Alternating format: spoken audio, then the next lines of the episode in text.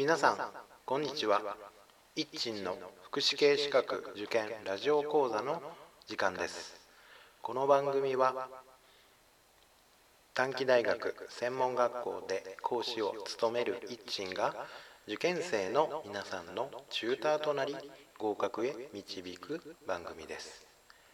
はいえー、っとですね、えー、前回のラジオ講座のですね配信の中で、えー、まあ、福祉系資格試験の合格塾を立ち上げたというお話をしました、えー、その合格塾のメソッドがですね、えー、記憶のメカニズムを活用した、えメソッドということで、え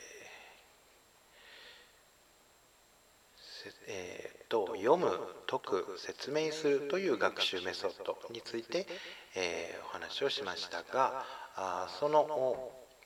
福祉系資格試験の合格塾の、まあ、コア中心になる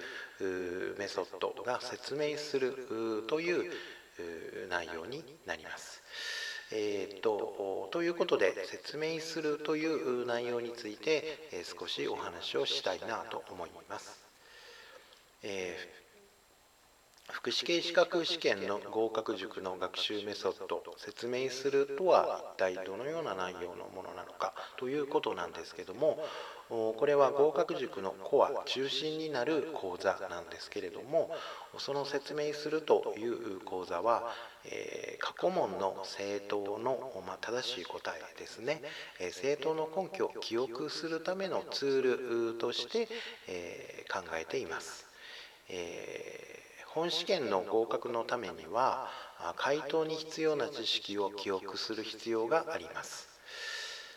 まあ、なぜかというと、まあ、参考書とかテキストを持ち込めないためなんですね。えー、まあ、記憶するしか方法がないということで、まあ、その記憶するしか方法がないための記憶するためのツールが、まあ、説明をするという、まあ、講座になります。で、えっと、不合格になった方からよく聞かれるものの中に分かっていたのにということがあります。発表された生徒を見て自身の回答はが間違っていた。でも分かっていたのになんですね。分かっているのになぜ間違ってしまったのでしょうか？ということなんですね。まあ分かっていたのに点点点とはどのような意味なんでしょうかということなんですね。えー、福祉系資格試験合格メソッドの動画の中でも説明しています通り、まあ、先ほども申し上げたように、まあ、試験には参考書などのですね持ち込みはできません、まあ、全て頭の中に記憶化しなければならないということなんですね。えー、まあ、あの正しい記憶と丸暗記とは違いますよということで、まあのえー、改めてですねこの記憶と丸暗記との違いについてはまたですね、えー、いろいろお話をしていきたいなと思います。で、えー、分かっているのになぜ間違ってしまったのか。ですね、えー、答えを見て検索ワードで想起させた時に頭の中にある知識が取り出されてきたのでしょうかということなんですね。えなぜこのようなことが起きるのかですね、えこのメカニズムについても改めて、えお話をさせていき、えお話をさせていただきたいなと思います。今日はこの分かっているのになぜ間違ってしまったのかについて、え少し詳しくお話をしていきます。例えばうんと保育士試験の平成30年のですね後期試験。社会的用語の科目の問いの1番というのがあります。えー、問いの1番次の文は児童の権利に関する条約に関する記述です適切な記述を丸不適切な記述を×とした場合の正しい組み合わせを1つ選びなさいということで、まあ、今日は組み合わせは言いませんけども ABCD についての文章がありましてそれぞれ丸×をつけていけばいいということになります。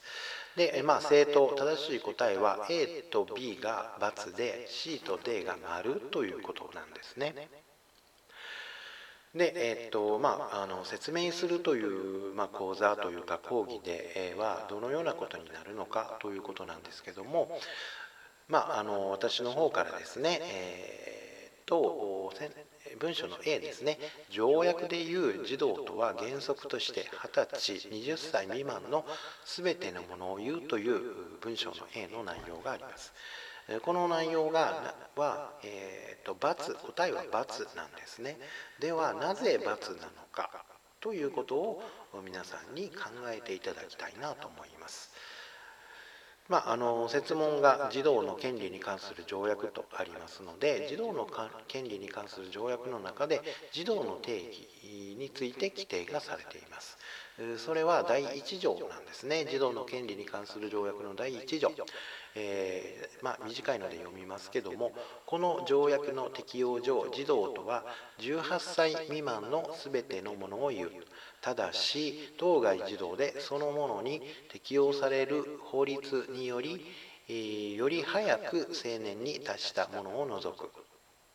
という内容なんですね。ということでこの第1条との内容を知っていると文章の A が間違いということになります。ということで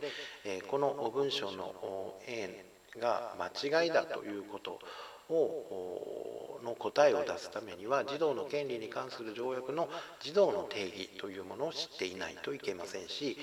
けないということになります。で、まあ、これをですね例に出して考えてみた時に先ほどの分かっていたのに点々点ということ。なぜこのようなことが起きるのかということなんですけども、えー、分かっているのになぜ間違ってしまったのか。分かっていたのになんですね。分かっていたのにということはひょっとしたら知っていたのに点々点なのかもしれないなと考えることができます。つまり記憶していなかった。見たら知っているんですね。だけど記憶していないので頭の中に記憶をしていないので、えー、想起できなかった。その記憶を呼び起こすことができなかったということではないのかなというふうに思います。試験に合格するためにはやはり知っていたのにではダメなんですね知っていたのにそれからさらに記憶しなければならないということが必要になるのではないのかなというふうに思います。えー、福祉系資格試験合格塾のですねコアになる学習メソッドなんですけども説明するということは、えー、このようなあ、まあ、講座あるいは私の方からの講義ということになります。はい、えー、今日は以上です。では皆さん、さようなら。